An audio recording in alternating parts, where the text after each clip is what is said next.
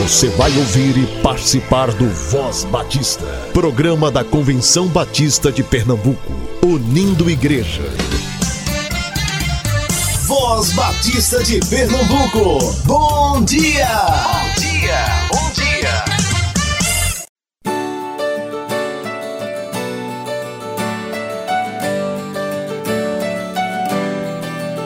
Bom dia, muito bom dia, meu caro e minha cara rádio ouvinte do Voz Batista. Este é o programa de rádio dos batistas pernambucanos. Hoje é terça-feira, dia 11 de fevereiro. Eu sou a Paula e estamos começando mais uma edição. Sejam todos muito bem-vindos. Aleluia, aleluia. Eu descobri que tu és um bom amigo. Aleluia. Eu descobri que tu és meu bom pastor, bom pastor. Eu descobri que em tua face há uma luz que irradia paz, misericórdia, pureza e bondade, amor sem igual. Quero Cristo Jesus. Aleluia, aleluia, aleluia, aleluia, aleluia, aleluia, aleluia, aleluia.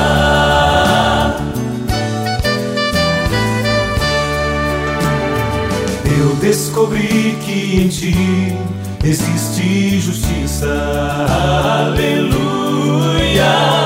Eu descobri que em ti eu posso esperar, esperar. Eu descobri que tua glória traz ao perdido e errante paz, misericórdia, pureza e bondade, amor sem igual. Quero louvar o teu nome, Cristo Jesus. Quero render-te louvores, quero seguir teu querer, quero sentir tua presença,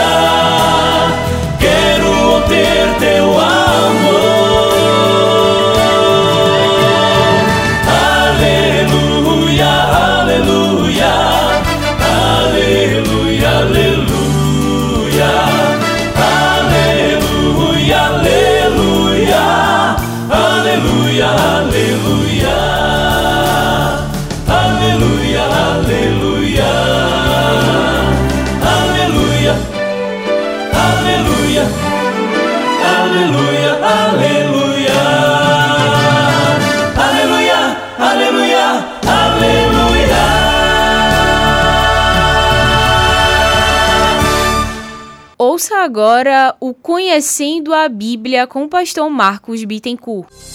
Conhecendo a Bíblia. Amplie o seu conhecimento do livro santo, a Bíblia. A Bíblia. A palavra de Deus. Tudo o que concerne ao processo de formação e transmissão do texto bíblico. Você vai saber aqui no Conhecendo a Bíblia.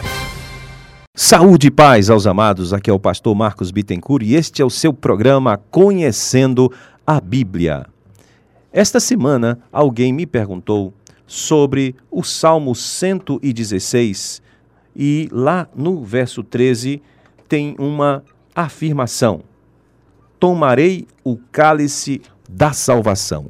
O que significa tomar o cálice da salvação? Muito bem, vamos então pensar um pouco sobre o Salmo 116. Este, neste salmo, o salmista demonstra toda a sua gratidão ao Senhor por todos os benefícios que tem feito a ele. Na verdade, esta é a pergunta do verso 12: Que darei eu ao Senhor por todos os benefícios que me tem feito? A gratidão do salmista não é à toa, não é um simples chavão. É uma gratidão baseada numa experiência de livramento. Ele teve a sua oração ouvida e foi socorrido de suas angústias. Teve também a bênção de desfrutar da piedade, da justiça e da misericórdia do Senhor. Uma bênção de livramento. O salmista viu a morte de perto e o Senhor o livrou da morte. Assim, depois de tão maravilhosa providência, o salmista quer retribuir ao Senhor. Na verdade, o que nós fazemos para Deus é isso, irmãos: retribuir ao Senhor por tudo que ele nos tem feito, porque o Senhor nos ama antes de nós o amarmos. E lá no verso 12, quando ele pergunta: Que darei eu ao Senhor por todos os benefícios que me tem feito? Ele vai elencar uma série de coisas que ele vai fazer para o Senhor. Nesta manhã eu só vou trabalhar com vocês aqui apenas o primeiro conceito, que está no verso 13, parte A, quando ele diz: Tomarei o cálice da salvação. Se você observar uh, o Salmo 116, ele circula todo em torno do culto sacrificial do Antigo Testamento. Ele menciona, inclusive, a presença do povo de Deus nos átrios da casa do Senhor, ou seja, o povo reunido no templo para oferecer sacrifícios e principalmente os sacrifícios de louvor.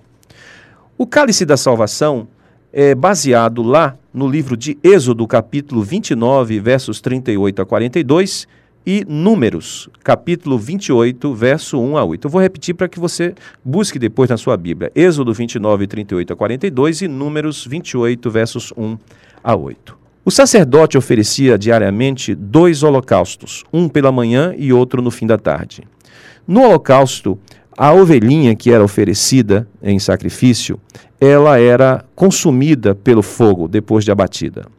Nada podia ser reaproveitado desta carne, ou seja, era uma carne totalmente consumida como símbolo da consagração total do indivíduo ao Senhor. Esta, esta carne do, do carneirinho, da ovelha, ela era temperada com algumas especiarias da vegetação local. Em um determinado momento, o sacerdote pegava um litro de vinho e esse, esse litro de vinho, né, que era normalmente colocado dentro de um grande cálice, ele era oferecido ao Senhor. Mas nós sabemos que Deus é espírito e, e Deus não, não tem boca para beber vinho. Então o que é que ele fazia? Ele derramava o vinho sobre o animal, não é? E ali o efeito desse vinho derramado, juntando com os temperos, as especiarias e a carne do, do, vamos dizer assim, do churrasco, podemos assim dizer, aquele animal morto, criava um aroma agradável. É uma carne flambada, podemos dizer assim. E é por isso que lá no texto de Êxodo diz que subia como aroma suave ao Senhor. Era e sem dúvida ainda é um cheiro muito agradável. Mas qual é a simbologia deste cálice de vinho derramado sobre o animal? Sem dúvida alguma que tem a ver também com o nosso culto hoje. Afinal, nós também participamos da comunhão dos santos, participamos do corpo e do sangue de Jesus Cristo. Não se esqueçam que é através do vinho que nós simbolizamos o sangue de Jesus derramado na cruz. E esse vinho, na boca de Jesus, quando ele distribuiu ali com seus discípulos, tem um gosto de morte. É um cálice com gosto de morte. Pai, afasta de mim este cálice. Minha alma está aflita até a morte. E é justamente que, pelo fato de ter na boca de Jesus um cálice amargo com gosto de morte, para que a nossa boca pudesse desfrutar de um cálice de salvação, um cálice com gosto de vida, um cálice com gosto de eternidade. É um cálice abençoado, porque ele contém bênçãos espirituais maravilhosas, a justificação, a adoção, o novo nascimento, o dom do Espírito, a glorificação e todos os dons inefáveis do Evangelho de Deus, adquiridos por Jesus no Calvário. Mas é um cálice gracioso também. Nós, miseráveis pecadores, podemos tomar do cálice da salvação. Sim, o Deus Santo nos oferece esse cálice maravilhoso para pessoas indignas como nós. É um cálice eficaz. O homem, uma vez tendo bebido, não será o mesmo. A obra do Espírito no coração é de tal modo poderosa que o pecado passa a ser odioso e a santidade passa a ser ardentemente desejada. É um cálice eficaz? Sim. mas é um cálice suficiente. Aquele que encontra as fontes das águas vivas entende que nada mais é necessário. É o cálice, por exemplo, que os grandes artistas não conseguem tomar. Eles trocam esse cálice pelas drogas, pelas bebidas, não é? pelos aditos. Eles querem atingir a plenitude e caminham direto para a morte, como o caso recentemente daquela cantora inglesa. É um cálice abundante. Jesus prometeu vida com abundância para os que bebem desse cálice. Não é, porém, uma abundância de bens terrenos, antes é uma superabundância da graça, da vida espiritual. Este cálice jamais se acaba. Por isso, podemos dizer como salmista: Tomarei do cálice da salvação. Espero tê-lo ajudado hoje. Voltaremos na próxima semana com mais um Conhecendo a Bíblia. Até lá.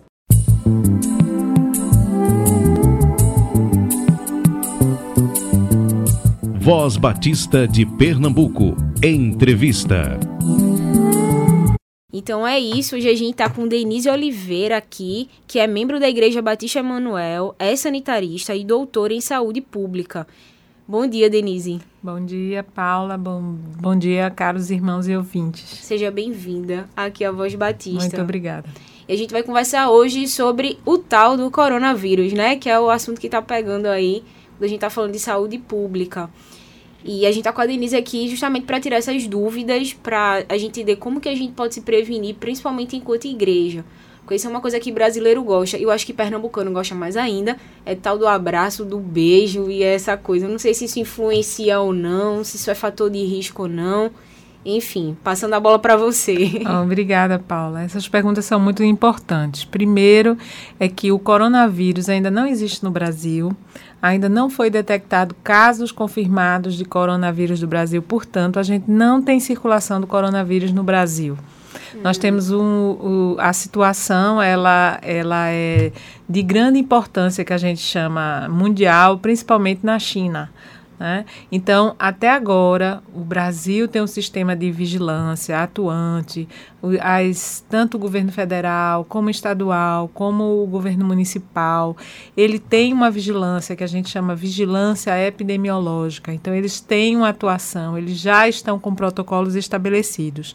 E na primeira detecção de caso, com certeza, é, todos nós vamos saber se o vírus está circulando ou não. Mas até o presente momento, o vírus não circula no Brasil, portanto, não há razão de pânico. Glória a Deus por isso. É, mas você fala, você perguntou da prevenção. Isso. A prevenção ela é extremamente importante. Hum. Esse vírus é um, um vírus que dá uma síndrome gripal. E a gente tem vários vírus já que circulam entre nós que provocam síndromes gripais. Então, as gripes não são novidades para a nossa população. Né? Uhum. Então, há alguns hábitos que a gente precisa introjetar quando a gente está gripado ou quando a gente está resfriado, porque existem vírus que causam resfriados, que são resfriados eles são mais leves, e tem vírus que causam gripes, que são às vezes moderadas, leves, outras vezes são severas. Uhum. Então, como é que a gente pode prevenir? A prevenção ela tem duas direções, de duas direções. A direção de você não transmitir e a direção de você também não contrair. Então, como a gente pode evitar contrair é, doenças respiratórias? Em vários contextos. Primeiro, a, o hábito de lavar a mão é muito importante. A gente tem que ter esse hábito, não só antes das refeições, mas principalmente quando a gente tosse quando a gente espirra ou quando a gente cuida de alguma pessoa enferma, gripal, uhum. por exemplo. Se a pessoa tem algum problema respiratório, está doente, a gente está cuidando daquela pessoa, a gente tem que ter o hábito de lavar as mãos, muito mais. O outro hábito muito saudável é quando evitar ambientes aglomerados, fechados. Mas aí fica difícil porque a gente tem uns cultos, né, na igreja é e a verdade. gente tem muita gente. Não, irmãos, não deixem de ir ao culto. Porém, se você estiver doente, evite ir para o culto nesse dia muito gripado, tossindo muito, né? Ou então, se o irmão foi, está percebendo que está gripado, evite o abraço, evite o aperto de mão, evite dar. A gente pernambucano fala cheiro, né? Uhum. Dar um cheiro na cabeça das pessoas mais idosas, né? Porque a gente, ô oh, meu irmão, a gente dá aquele abraço querido, né? Em Cristo, no, nos irmãos. Então a gente, por esse período que a gente está gripado, ou o outro irmão estiver gripado e a gente sabe que ele está gripado, então a gente evitar esse esse Contato esse abraço, próximo, né? esse aperto de mão. No outro domingo, quando ele estiver melhor, aí os irmãos abraçam, uhum. dão um cheiro nas crianças. Então a gente precisa evitar um pouco só quando está gripado. Por isso que as pessoas gripadas, elas devem ter um pouco de repouso e ficarem um pouquinho em casa. A hidratação, que é a oral, é muito importante a pessoa hidratar-se. As pessoas idosas costumam não beber muita água, uhum. né? O idoso tem muito isso. Ele tem ele, ele tem uma diminuição daquela vontade de beber água. Então, é oferecer também sempre aquele idoso a água. Então, a gripe, elas são muito mais graves, às vezes, em crianças e em idosos. Hum. Então, essas pessoas precisam de uma atenção diferenciada. Então, oferecer sempre água, sucos, né? Sempre pensando na hidratação. E é fundamental a lavagem de mão. Essa é, e os utensílios também. Está gripado? Procure usar seus utensílios individuais, não compartilhar utensílios. Quando tossir, a gente normalmente tosse ou a gente põe a mão em cima da boca ou a mão em cima do nariz. Tá? Você tá não quer, você quer não é, transmitir coisas para as pessoas, mas o correto é ou um lenço de papel, ou você vem aqui ó, no, na, no, no ombro, hum. na camisa ou na blusa que você, e você coloca o rosto próximo ao ombro de quando você tosse ou espirra, é, o que a gente chama de gotículas ou aerosóis, eles vão ficar impregnados no, é, tecido. no tecido, né? Como os vírus eles são muito sensíveis à luz solar e a, ao meio externo, eles tendem a não ser esse tecido não vai ser tão contaminante quanto você tossir na mão, vem o irmão falar com você e você vai apertar a mão dele, né? Uhum. Então, esses cuidados quando a gente está gripado é muito importante. Depois que o irmão ficar bom da gripe, aí o irmão vai para a reunião, o irmão vai para o culto, para a sua classe de escola bíblica dominical, né? Mas principalmente nesses sete dias que normalmente gripes mais fortes, né, deixa a pessoa um pouco, é, até um pouco assim indisposta. Uhum. Né? Então evite, fique em casa, hidratar-se, evitar aglomerados, até também porque a imunidade está baixa, você corre risco também de pegar outras doenças, outras, outras viroses respiratórias, porque uhum. quando a gente tem gripes a gente tem várias, às vezes, vários vírus circulando. Então, às vezes, você está tão com a imunidade baixa, já está gripado, você pode pegar outros vírus da gripe. Já está tão debilitado que fica sujeito a outras doenças. Seria fica, e outras gripes também, porque as pessoas pensam que só tem um tipo de vírus para gripe. Não, existem vários tipos de gripe que são comuns e que circulam no nosso país há muitos anos. Todo mundo ouve falar da influenza, né? Hum. Tem a vacinação. É muito importante que os nossos idosos, principalmente, pessoas com comorbidade, seja hipertensão arterial, diabetes ou outras doenças crônicas que as pessoas venham ter, elas precisam tomar a vacina quando tem as campanhas. Irmãos queridos, tomem a vacina não há problema, ela vai prevenir contra o vírus da influenza. Tem gente, Paula, que faz assim: ah, uhum. eu tomei a vacina, mas fiquei gripado. Aí eu volto a dizer: são inúmeros vírus da gripe que existe. Agora, o vírus da influenza, ele no mundo todo, ele ocorre frequentemente todo ano, mas ele também apresenta muitos casos graves. Por uhum. isso que o vírus da influenza é importante a gente tomar a vacina anual, principalmente as crianças e os idosos essas pessoas também são mais vulneráveis a muitas doenças, não é só a gripe não, né? Então essas Grupo pessoas têm que a gente chama, né? É, essas pessoas têm que ter sempre o olhar, o idoso. Nossas igrejas estão cheias de pessoas de cabelinho branco. A gente realmente tem que ter um olhar diferenciado para essas pessoas, tem que ter um procedimento diferenciado para a pessoa. Denise, uma pergunta: o álcool em gel para higienização das mãos funciona realmente ou isso aí é só um produto aí para tirar nosso dinheiro? Não, realmente você é, você pode usar o álcool gel. Hum. A, me- a melhor medida ainda é a lavagem à mão. Lavagem da mão Sabão é a normal. medida. Sabão, água e sabão. Continua sendo a melhor medida. Porém, em algumas circunstâncias, você não vai ter a água e sabão disponível. Ou você está no escritório, ou você está numa sala. Você pode usar álcool gel. Né? Se suas mãos estiverem limpas, não estiverem com matéria orgânica, né? Porque se você está trabalhando na terra e acha vai tirar a areia e você vai só passar álcool gel, aí não tem muito efeito. Mas se suas mãos estão limpas, né? Sem matéria orgânica, ele vai funcionar. Exemplo, é, é muito importante as pessoas. Todo mundo anda com condução, né? De ônibus Uhum. né? E ali no ônibus está todo mundo pegando, né? É. Todo mundo pegando, todo mundo tossindo. A pessoa está até longe de você, mas ele está pegando lá no corrimão. E, e a gente, então, é importante a gente ter um álcool gel para quando a gente sair daquele ônibus a gente passar o álcool gel na mão. Você não vai descer na parada e procurar onde é que tem uma pia com água e sabão, né? Sim. Então, você pode passar o álcool gel. Também ter no trabalho. Então, ele também funciona. Ele é eficiente você usar também. Uhum. Outra coisa, gente, eu acho que a grande maioria das igrejas hoje já utiliza o papel toalha nos banheiros para secar as mãos. Mas no caso da gente utilizar toalha ou algum pano, existe risco de contaminação também? O ideal é o papel toalha. Mas, às vezes, a gente sabe que isso tem um custo, porque às vezes os irmãos usam tanto papel toalha, né? Aí a gente tem, tem igreja que a gente encontra papel toalha.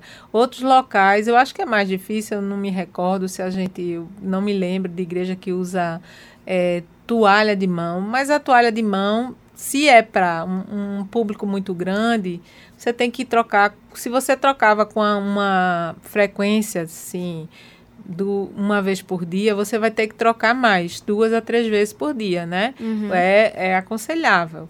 E tem lugar que você nem a toalha encontra, né? Mas encontra o sabão e a água. Então você vai lavar suas mãos, sim. É muito importante. Berçários também, quem cuida de criança, tem que ter muito cuidado, o pessoal do- berçário.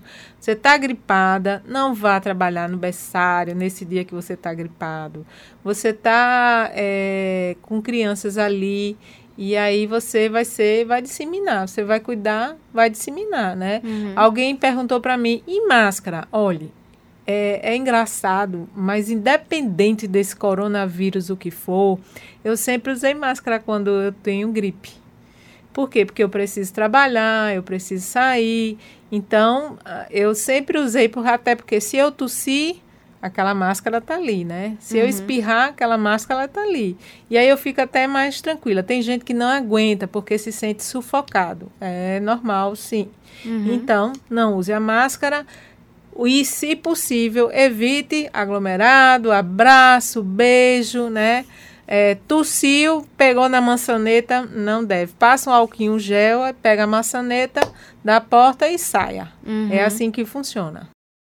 A gente já tá com um vídeo circulando nas nossas redes sociais que a Denise enviou pra gente, que contém informações sobre o coronavírus, sobre maneiras de a gente se prevenir. Então você também pode pegar esse vídeo, dar uma olhada nas informações, rever e principalmente, né, divulgar com a sua rede de amigos, com a sua rede de contatos, com os membros da sua igreja, para que todo mundo tenha consciência do que a gente tá, tá fazendo e tomando essas medidas que são básicas, né? Não é nada muito difícil. A sugestão, Paula, é muitas igrejas hoje tem PowerPoint, tem vídeo, eles colocam lá na parte de avisos, ou no início do culto, ou antes de começar o culto, ou ao final do culto, coloca essas, esse, esse vídeo que ele é bem simplificado e que fala sobre as medidas de prevenção, explica um pouquinho sobre o coronavírus. E é um vídeo atemporal, né? É, não, é só, não é só para essa crise que a gente tá vivendo agora. É, exatamente. E também a gente aconselha a melhor desinfecção de sala, seja sala infantil, seja berçário, seja as salas, ainda continua sendo o que a gente chama hipoclorito. Muitas vezes é a famosa água sanitária. A água sanitária ainda é o mais indicado para a limpeza dos banheiros, principalmente. Os banheiros devem estar atentos para não faltar o sabão, seja ele líquido ou não, né? Porque pode ter algumas igrejas que não usem ainda sabão líquido, né? Então, sabão líquido, que tem a água corrente, a gente tem que se preocupar com isso. E os banheiros limpos e de preferência, a gente sempre fala que a água sanitária, de preferência, Uhum. Preferencialmente é a água sanitária que a gente usa para desinfecção de material, de bancada, de mesa, de, de objetos. banco também? Banco não, porque banco assim não, não tem tanto problema. O problema é mais a mesa. A gente não põe a mão na mesa, né? Sim. Você tem, se você tem, vamos, um maternal, você tem muitas crianças gripadas certo? A criança está uhum. ali, ela passa o, a mão no narizinho, aí ela vai, bota a mão, pega, né? Então, a, a, mesa é um contato que a gente tem direto com a mão. Então, às vezes, faz a higienização simples da mesa com hipoclorito, é, os banheiros, a bancada da igreja não tem problema nenhum. Agora, é importante também que hoje, já que todos usam ar-condicionado, é a luz solar. Uhum. Tem que entrar luz solar nos ambientes, né? Hoje a modernidade leva a gente muito ambientes fechados sem janela. Esse é o problema. Ambiente Não tem fechado. Circulação de ar. É, ou circulação de ar, ou luz solar. A luz solar, ela é essencial, porque a luz solar, ela, ela Deus é perfeito, uhum.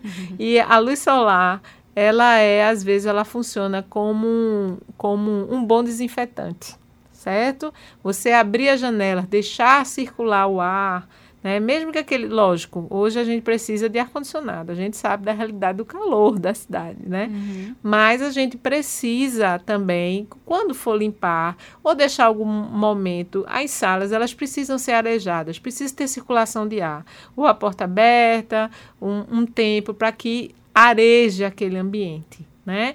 E também a janela, Hum. Salas com janela precisam ser, é, entrar a luz solar, isso é muito importante. nas nossas casas também.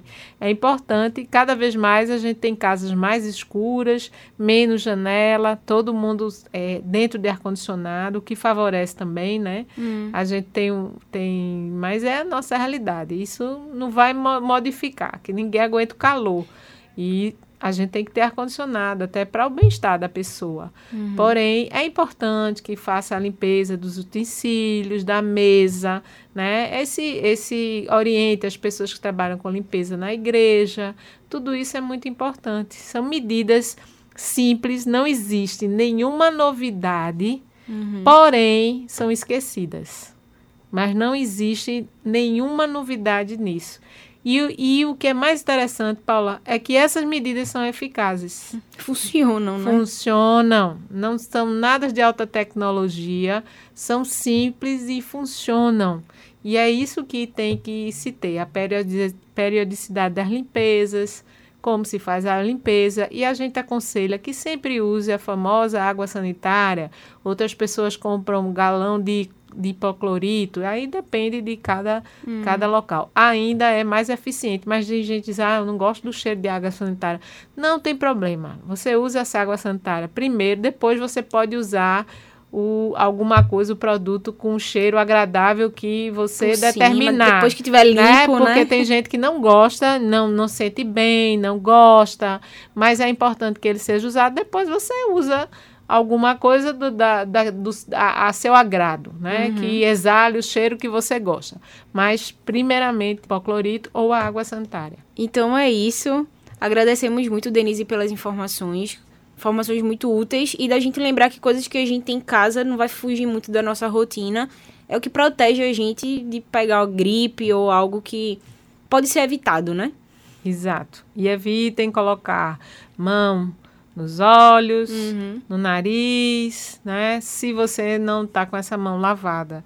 E também, já que vai ter o carnaval, queridos irmãos, vamos olhar para os banheiros dos nossos acampamentos, cuidar disso. Nada mais efetivo do que Água sanitária. Água sanitária. Vai todo mundo limpeza. Ter, terminar de ver esse programa comprar água sanitária no mercado. não, senão vai faltar, não. Mas as pessoas têm em casa e muitas vezes não usam, uhum. né? Porque não gostam do cheiro, não gostam, mas é importante utilizar. O que você já tem em casa e que você não gosta do cheiro, utilize. Utilize é que é importante. importante. Muito obrigada, Denise. De nada. E essa foi a edição dessa terça-feira. A gente fica por aqui e nos vemos amanhã aqui na 100.7, aqui no Voz Batista, às 7h10. Um excelente dia para você. Apresentação Paula Radassa, produção técnica Marcos Vinícius.